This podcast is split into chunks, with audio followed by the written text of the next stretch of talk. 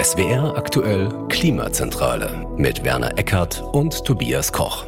Hallo Werner. Hallo Tobi, grüß dich. Werner, vor zwei Jahren haben wir schon mal über Strom gesprochen. Da hat sich bestimmt sehr viel getan in der letzten Zeit. Und vor eineinhalb Jahren, naja, ein bisschen über eineinhalb Jahre, im Januar war es, glaube ich, letztes Jahr, über Blackouts. Und das auch gerade ein Thema, was wieder so ein hm. bisschen hochkommt. Aber auch Atomkraftwerke sind in der Diskussion, Erneuerbare, die Energiewende. Wir wollen mal ein Update geben. Genau. Und das machen wir heute auch. Die erste Frage wäre doch, was machen eigentlich die erneuerbaren Energien? Und ich habe mal geschaut, ja. ähm, in der Folge von vor zwei Jahren über Strom, September 2019, also genau zwei Jahre her, war der Anteil der Erneuerbaren am September Brutto 2019 ist drei Jahre her. Stimmt, wir haben 2022. Du hast absolut recht. Du hast absolut ja. recht, ja. Da war der Anteil der Erneuerbaren am Bruttostromverbrauch, da wurde das Jahr 2018 mhm. genommen in der mhm. Statistik, ne? Mhm. Hatten wir 37,6 Prozent. Ja. Und 2021, das ist die aktuellste Zahl, die mhm. wir haben, 41,1 Prozent gibt ein Plus von 3,5 Prozentpunkten. Das könnte mehr sein. Ja, aber wir haben ähm, in diesem Jahr auch deutlich mehr. Wir gehen stramm auf die 50 zu. Mhm. Ähm, und das hat damit zu tun, dass Wind und Sonne halt nicht so zuverlässig sind. Das ist ja genau eines der Argumente in dieser ganzen Debatte. Und äh, wir hatten im Februar dieses Jahr enorm viel Wind. Wir hatten im März enorm viel Sonne. Wir haben insgesamt mehr Wind und Sonne. Mhm. Und deswegen äh, haben wir bei ähnlich viel Anlagen hm, trotzdem sehr viel mehr Stromausbeute im ersten Halbjahr gehabt als in den Vorjahren. Also das ist auch ein Grund. Es liegt nicht so sehr am Zubau, außer bei Solar, da haben wir Rekordzubau gerade, ganz wichtig. 50 Prozent mehr als in der bisherigen Spitze sind da neu gebaut worden, also geht's echt stramm aufwärts, aber beim Wind liegt es flach am Boden und das seit Jahren. Mhm. Jetzt ist es aber so, also du hast schon gesagt, dieses Jahr lag das halt an einem sehr mhm. guten Wetter, also recht viel Wind im Vergleich zum Vorjahr, recht viel Sonne schon im März, 48,5 Prozent der eingespeisten Strommenge im ersten Halbjahr aus Erneuerbaren. Ja, geht stramm auf die 50 zu, äh, ne? Super. Jetzt will aber die Bundesregierung also richtig viel. Der Anteil der Erneuerbaren am mhm. Bruttostromverbrauch soll bis 2030 fast verdoppelt werden, mhm. also auf 80 Prozent. Das stand so im Osterpaket drin. Das ist auch nötig nötig. Immerhin ist die Energieerzeugung in Deutschland immer noch für die meisten Treibhausgase verantwortlich. Also das Minderungspotenzial ist enorm. Mhm. Nur wenn ich mir anschaue, um wie viel Prozentpunkte das in den letzten Jahren gestiegen ist, da müssten wir jetzt aber richtig Gas geben. Müssten wir vor allen Dingen deshalb, weil das nur die halbe Wahrheit ist, was du da gesagt hast. 80 Prozent Erneuerbare soll es, sollen es im Jahr 2030 sein. Aber die Grundgesamtheit hat sich bis dahin geändert. Das heißt, wir werden sehr viel mehr Strom brauchen. Zum, mhm. Am Strome hängt es, zum Strome drängt es sozusagen. Die gesamte Energiewende geht von Öl und Gas und ja, Öl und Gas bei der Wärmeerzeugung beim Verkehr hin zu immer mehr Strom. Wärmepumpen und Elektroautos. Das bedeutet, Strom ist der wachsende Sektor, massig wachsend. Und deswegen wird der Strombedarf, so hat das die jetzige Bundesregierung mal in Prognosen äh, festgelegt, auf 715 Terawattstunden im Jahr ansteigen bis 2030. Das sind dann 20 Prozent mehr, zum Beispiel im Vergleich zu 2021. Also, das wird ein äh, dickes Brett, das da gebohrt wird. Schön ist, das sagt die Bundesregierung mit den 20 Prozent. Da ja. gibt's aber viele Zahlen, unter anderem auch noch von der Agora Energiewende. Die geht auch so von diesem Korridor aus. Mhm. Aber der Bundesverband Erneuerbare Energien oder auch das Fraunhofer Institut für Solare Energiesysteme, die sind eher schon bei 30 oder etwas über 30 Prozent. Und so oder so, wir brauchen mehr. Aber ja. du hast es schon gesagt, es ist ja auch kein Wunder. Unser gesamtes Leben wird quasi elektrifiziert. Verkehr, Heizen, Treibstoffe, beziehungsweise auch immer der hochgelobte Wasserstoff, der grüne Ausstrom. Also Strom wird praktisch der alleinige Energielieferant. Ja, jedenfalls ein mächtiger. Ähm, mit der Zeit, du hast völlig recht, irgendwann wird es der mit Abstand größte Energielieferant sein. Mhm. Dann schauen wir uns doch aber mal an, wie dieser Strom gerade erzeugt wird. Mhm. Und das fand ich übrigens sehr schön. Ich habe geschaut, wie unser Strom gerade jetzt zum Zeitpunkt dieser Aufzeichnung erzeugt wird. Und, und habe das mit der Folge Januar 2021 verglichen. Damals auf Platz 1 war Kohle. Ja. Heute auf Platz 1 mit 36 Prozent ist, ist Kohle. Kohle. ja, klar. Ja. ja. Damals auf Platz 2 Gas, heute auf Platz 2 mit 15 Prozent Gas. Echt? Ja. Das hätte ich jetzt nicht unbedingt gedacht, ja? Mhm. Siehst du mal, damals Kernenergie auf Platz drei, heute ist es Solar, weil wir natürlich in der Zwischenzeit Atomkraftwerke abgeschaltet mhm. haben. Wir merken aber auch, Kohle und Gas machen auch heute Morgen zum Beispiel 51 Prozent der Stromerzeugung aus. Es ist einfach immer noch sehr, sehr wichtig. Ja, ja eigentlich ziemlich frustrierend, ja. Ja, ja. ist so. Du hast allerdings auch äh, am Morgen geguckt, dass es immer so eine Zeit wo eben Sonne und Wind äh, nicht so massig sind. Mhm, das stimmt. Jetzt ist ja die Frage, und wenn wir immer mehr auf die Erneuerbaren gehen, dass momentan Menschen sagen, ja, das ist aber alles sehr unsicher. Das mit dem, mhm. mit, mit dem Blackout, das haben wir ja, wie gesagt, vor eineinhalb Jahren schon gehabt. Und jetzt geht aber aktuell wieder diese Sorge ja. um. Also wenn man mal Blackout googelt, habe ich vorhin mal mhm. gemacht. Söder war einfach Blackout, Fokus Online. Landratsamt München rät Bürgern zur Vorbereitung. Münchner Merkur, Stromkollapsgefahr, NTV. Mhm. Und äh, Gerd Landsberg hat ja auch am Wochenende in der Welt am Sonntag gesagt, er ist Hauptgeschäftsführer des Deutschen Städte- und Gemeindebundes. Also diese Gefahr sei real. Jetzt traue ich mir da keine Einschätzung zu. Ich kann nur eine Sache sagen. Vor eineinhalb Jahren, im Januar, hatten wir auch schon diese Blackout-Sorgen. Damals gab es eine Störung im Stromnetz in Südosteuropa. Da kam die Debatte auf. Seitdem gab es zumindest keinen. Und ich finde, die Blackout-Gefahr wird so hoch gehalten, weil wir Probleme haben auch in Frankreich mit den AKWs. Also die Angst vor dem Blackout ist so alt ähm, wie die Menschheit, wollte ich fast sagen. Nein, mhm. aber die, die ähm, ist immer da und es gibt immer einen guten Grund, warum man davor Angst haben muss. Und das wirklich Tolle, du sagst, es ist, wir haben bislang keinen gehabt. Und das heißt nicht, dass man sich zurücklehnen kann. Ich glaube, das ist auch immer die Botschaft dahinter. Natürlich wird damit Panik geschürt, aber ähm, das Gute daran ist, dass immer wieder Vorsorge getroffen wird. Mhm. Also wir haben jetzt ja den Stresstest gehabt für den kommenden Winter, den das Bundeswirtschaftsministerium hat machen lassen. Wie können wir den vorsorgen, damit es eben nicht zu einem solchen Blackout kommt? Und da sind schon ziemlich schlimme Dinge unterstellt worden, um zu gucken, können wir das vermeiden. Also, du hast angesprochen, die Tatsache, dass Frankreich momentan Strom aus dem Netz saugt, wie bescheuert ist mhm. ein ganz wichtiger Stressfaktor auch für unser Stromnetz. Wir exportieren so viel Strom momentan, das ist unfassbar, weil die Franzosen einfach ihre Kernkraftwerke gerade warten oder halt, das war jetzt ja aktuell der Fall, nicht gekühlt werden konnten, ob der geringen Flusspegelstände. Oder weil sie abgeschaltet sind, weil sie Risse in mhm. den Behältern haben. Also die haben ein echt massives Problem. Wir haben zum ersten Mal auch im Sommer Frankreich ähm, mit Strom versorgt. Wir tun das jetzt äh, durchgängig. Wir haben insgesamt, außer mit den Skandinaviern, mit allen Ländern einen positiven äh, Stromaustauschsalto. Das heißt, wir exportieren mehr, als wir jeweils aus den Ländern importieren.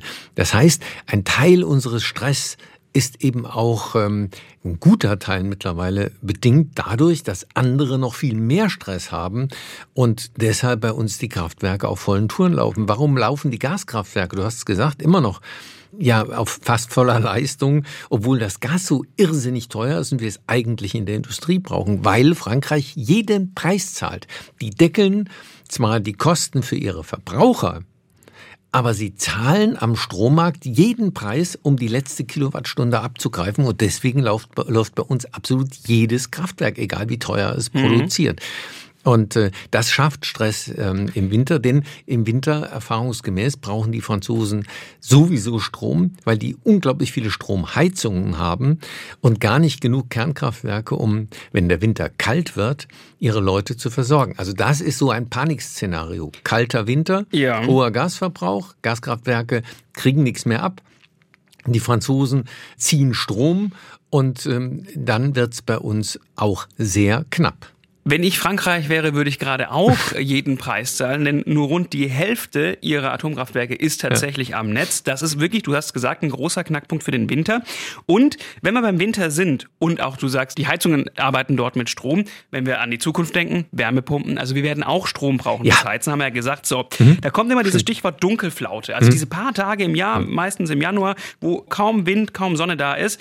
Was ist dann, wenn wir jetzt mal perspektivisch in die Zukunft schauen? Diese Tage gibt es nach nachweislich. Und da gibt es ja so zwei Lager bei dieser Blackout-Diskussion und auch bei der Zukunft der Erneuerbaren. Das erste Lager sagt, wir haben dann ein Problem. Wind und Sonne liefern keine konstante gesicherte Leistung. Das zweite Lager sagt, wir haben überhaupt kein Problem, denn wir brauchen einfach nur ein intelligentes Stromnetz, Batteriespeicher, Pumpspeicherkraftwerke und die Großindustrie, die bisher Gas verstromt, die muss dann Wasserstoff nutzen. Sprich, wir brauchen noch eine Wasserstoffwirtschaft. Hm.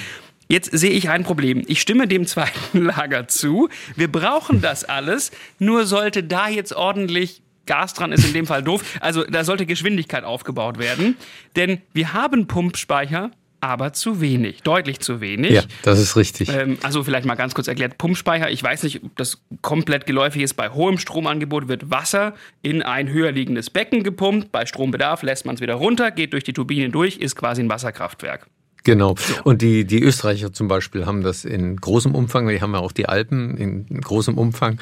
Und ähm, davon profitieren wir heute schon. So, Batteriespeicher haben wir schon, aber deutlich zu wenig. Ich habe eine ZDF-Doku gesehen diese Tage, die war ganz aktuell. Die Speicherkapazitäten laut dieser Doku von Pump- und Batteriespeicher, die würden ausreichen von bis zu 60 Minuten, wenn sonst kein Strom da wäre. Das kann man jetzt natürlich zahlenmäßig wieder diskutieren. Stimmt das? Die sagten sogar 30 bis 60. Selbst wenn es 120 Minuten wären, es ist auf jeden hm. Fall nicht viel, was wir aktuell an Speicherkapazität hätten. Das ist eine Riesendebatte und die wird uns die nächsten zehn Jahre erhalten bleiben. Ich bin mhm. sehr sicher, dass wir das nicht in zwei Jahren gelöst haben, das Problem. Wenn wir auf 80 Prozent Erneuerbare zulaufen, dann werden wir solche Lösungen brauchen.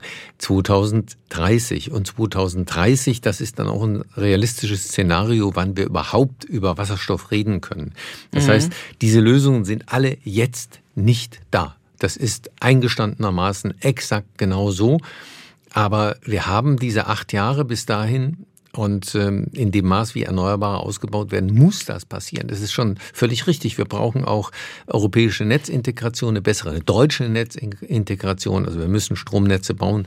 Wenn wir das nicht tun, dann werden wir in eine Krise reinlaufen. Das ist völlig unstrittig. Also wir müssen irgendetwas wollen.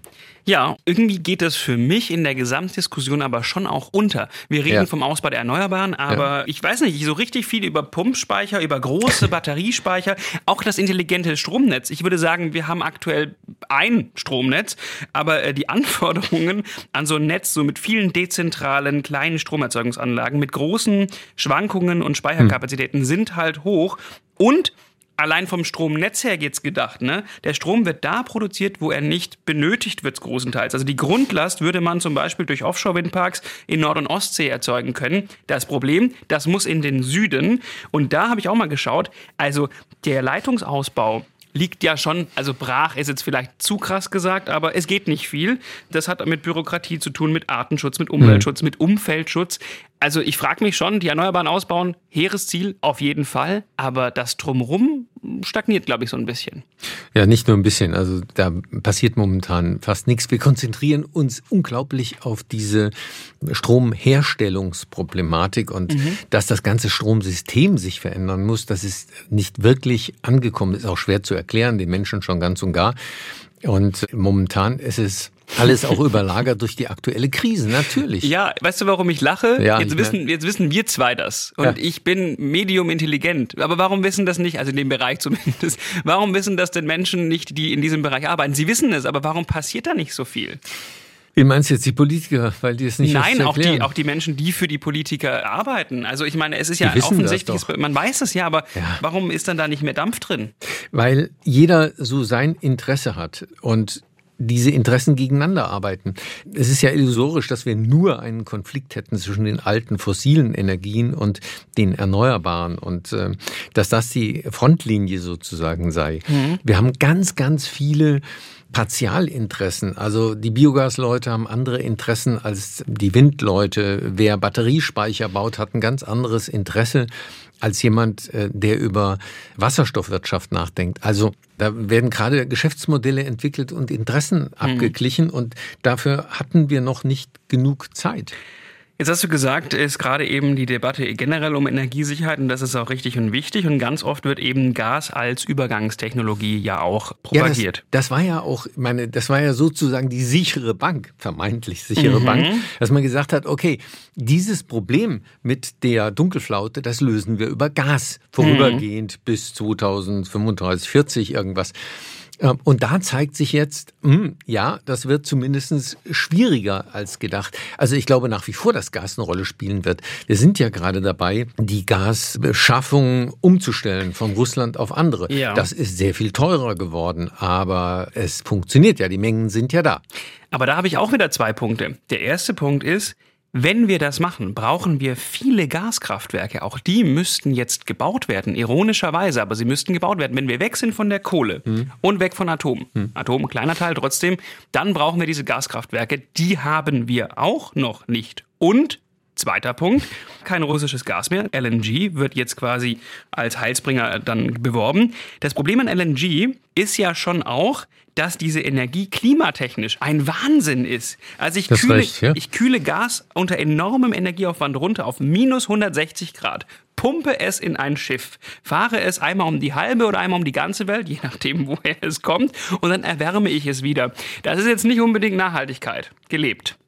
Ja, was willst du mir jetzt damit sagen? Ich will dir damit sagen, dass wir, dass wir mit dem Gas schon auch zwei Probleme haben. Ich weiß, aktuell brauchen wir, brauchen, brauchen wir das, aber ich finde auch als Übergangstechnologie müssten wir jetzt anfangen, diese Kraftwerke zu bauen. Speicher haben wir nicht, Kraftwerke haben wir nicht. Mhm. Ja, das stimmt. Das sage ich ja. Wir müssen Dinge tun und wir lassen momentan zu viele Dinge. Das ist absolut richtig. Wir sehen ja in der Krise ist plötzlich Geld für alles Mögliche da. Äh, wenn die Franzosen jetzt zum Beispiel Milliarden da reinstopfen, dass sie ihren Verbrauchern den Strom billig machen, das mhm. kostet Geld. Das zahlen diese Verbraucher als Steuerzahler zahlen die das ja doch auch wieder. Es ist ja nicht so, dass das irgendwie äh, Macron aus seiner Westentasche zieht, das Geld. ja, das ist ja in den Köpfen mancher Leute so das, äh, die Vorstellung. Mhm. Also diese Summen, die man da in die Hand nimmt, die täten wir mal gut in die Hand nehmen, um unsere Probleme zu lösen für die nächsten Jahre. Da gebe ich dir völlig recht. Jetzt geben wir sie für Konsumgüter aus. Also alles, was du jetzt in die Hand nehmen musst, um Gas billig zu machen, das ist verlorenes Geld. Mhm. Das ist sehr schön gesagt. Jetzt, wenn wir schon bei politischem Sprengstoff sind, diese Folge bietet viel, gehen wir doch noch zu Atomkraftwerken. Ja. noch gleich weiterkommen. Ja, ich finde schön, das IFO-Institut hat berechnet, dass der Strompreis um 4% senken würde und 4% des Strombedarfs von den zwei dann noch verbleibenden Atomkraftwerke gedeckt werden könnte in Deutschland. Sie sind aber ungeeignet, um die Schwankungen in der Nachfrage und bei den Erneuerbaren auszugleichen. Das machen vor allem die Gaskraftwerke. Jetzt ist der aktuelle Plan von Habeck, diese zwei Meiler gehen in die Reserve, sind also vom Netz, speisen keinen Strom ein, können aber bei Bedarf dann wieder ans Netz genommen werden. Aus Kostensicht ist das natürlich schon auch eine Nummer. Ja, ist so, aber ich glaube, und da gab es ja eine Riesendebatte drum, dass das mit der Reserve auch nicht überall so ganz richtig angekommen ist. Das ist nicht eine Reserve wie ein Gaskraftwerk nach dem genau. Motto, wenn wir es mal eine Stunde brauchen, schmeißen wir das an. Das geht nee rein dinglich ja gar nicht mehr das Atomkraftwerken, sondern das ist die Reserve, um den Stress im Winter zu vermeiden. Und das kann man vielleicht November, Dezember besser absehen als jetzt. Und deswegen hat äh, Habeck gesagt, wir lassen diese Entscheidung quasi anstehen, bis wir im Ende des Jahres sehen, was ist mit den französischen Atomkraftwerken, äh, können die wieder ein bisschen Strom erzeugen, ein bisschen mehr, mhm. dann wird bei uns der Stress kleiner. Äh, wie sieht's aus mit den Einsparungen, die ja jetzt alle beim Gas von uns verlangen und beim, beim Strom? Wir sollen sparen, das ist ja auch mhm. sehr vernünftig. Äh, geht da was runter, geht da nichts runter? Und dann kann man sehen, einmal eine Entscheidung treffen, ja, wir kommen ohne Atomkraftwerke aus oder nein, wir brauchen die Atomkraftwerke über den Winter. Und dann ist das auch gut und dann läuft die Sache. Auch das ist die Idee hinter dieser Reserve. Man kann darüber streiten. Also ich finde, es ist ein Punkt, wo man jetzt wirklich darüber mhm. streiten mhm. kann, ob man das so machen sollte oder ob man die Atomkraftwerke sowieso länger laufen lassen sollte. Drei Monate, drei Jahre, was auch mhm. immer. Das kann man jetzt gesellschaftlich, finde ich, zumindest debattieren. Und, äh, Auf jeden Fall. Und es bringt auch nichts, wenn man sich da in die Lager zurückzieht und, und Prinzipienstreiterei veranstaltet. Das finde ich jetzt momentan einfach nicht zielführend.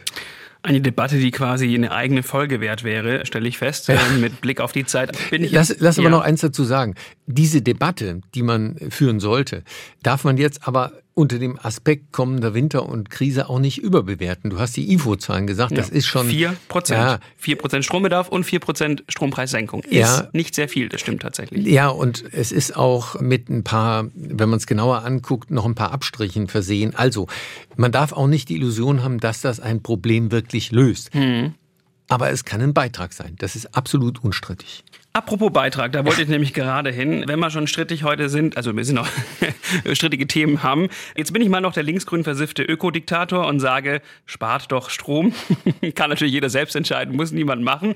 Was ich aber sagen möchte, ich habe das mal ausgerechnet. Ich habe neulich mal den Taschenrechner genommen und wollte wissen, was ist eigentlich, wenn ich jetzt eine Woche auf Dreh bin und vielleicht noch eine Woche im Urlaub. Ich bin zwei Wochen nicht da. Ist denn Standby eigentlich noch ein Problem? Und ich war tatsächlich erstaunt, wie viel Strom bei mir Elektrogeräte Geräte ziehen. Okay. Zum Beispiel mein Soundsystem. Ich habe mal so eine Soundbar gekauft und ja. zwei Lautsprecher dazu in der Wohnung, dass du über Radio hören kannst. 2,19 Euro bei 42 Cent Strom oder 40 Cent Strom habe ich, glaube ich, genommen pro Kilowattstunde. 5,5 Kilowattstunden in 14 Tagen, weil das Ding immer an ist. Einfach nur, weil es an ist. Echt? Ja. Und das fand ich zum Beispiel echt Wahnsinn. Und mein Router, das hat ja nun jeder, den könnte man nachts auch einfach ausschalten, den WLAN-Router. Also wenn der in 14 Tagen durchläuft, braucht der 4 Kilowattstunden. 1,61 Euro. Okay. Also wenn man das mal so zusammennimmt, ich habe sogar die Waschmaschine berechnet, die einfach nur aus ist, aber sie hängt am Netz. Die braucht 1,3 Kilowattstunden, macht um die 54 Cent in den 14 Tagen.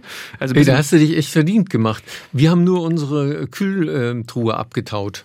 Das soll auch 10 Prozent bringen. So siehst du. Also es gibt diese kleinen Stromfresser immer noch. Das ist einfach so. Also da könnte man mal gucken, ob da nicht jeder sagt, da mache ich mal noch mal einen Stecker dran. Es könnte was bringen. Und ich muss echt sagen, es, ich war überrascht. Es ist gar nicht so wenig. Das finde ich aber spannend und das ist auch etwas, was in der Debatte momentan nicht wirklich angeguckt wird. Ja, es ist richtig, dass es weh tut, was wir an Strom- und Gaspreisen momentan haben. Das quietscht. Aber es ist auf der anderen Seite natürlich ein Anreiz zu sparen. Ganz mhm. abstrakt, hart und kalt gesagt. Je teurer Energie ist, desto mehr wird Energie gespart. Und das ist das Positive daran. Sozial ist das ein Riesenproblem mhm. und deswegen muss man sozial auch sehr wohl ausgleichen. Aber du und ich, viele andere, können einen Teil dieser Last auch tragen indem wir zum Beispiel eben unser Verhalten ein bisschen ändern und damit auch das Ganze erträglicher machen. Ich, ich schätze das nicht gering und das tut uns allen weh. Aber nur die, die wirklich darunter leiden, sollten auch dafür wirklich entschädigt werden. Das ist das Fazit in unserem persönlichen und im sozialpolitischen ja. Bereich. Ich möchte noch sagen zum Großen und Ganzen. Ich bin Optimist, das weißt du. Mir ist aber bewusst, dass hier eine Mammutaufgabe vor uns liegt. Wir haben es angesprochen. Massiver Ausbau der erneuerbaren Energien, Aufbau einer Wasserstoffindustrie, intelligente Stromnetz, Speicherkapazitäten. Wir wollen sehr schnell sehr viel raus aus Atom, weg von russischem Gas, raus aus der Kohle und das bei sehr stark steigendem Strombedarf. Darum würde ich sagen, wie so oft, das gilt auch hier, jetzt was machen. Ist das ein schönes Schlusswort?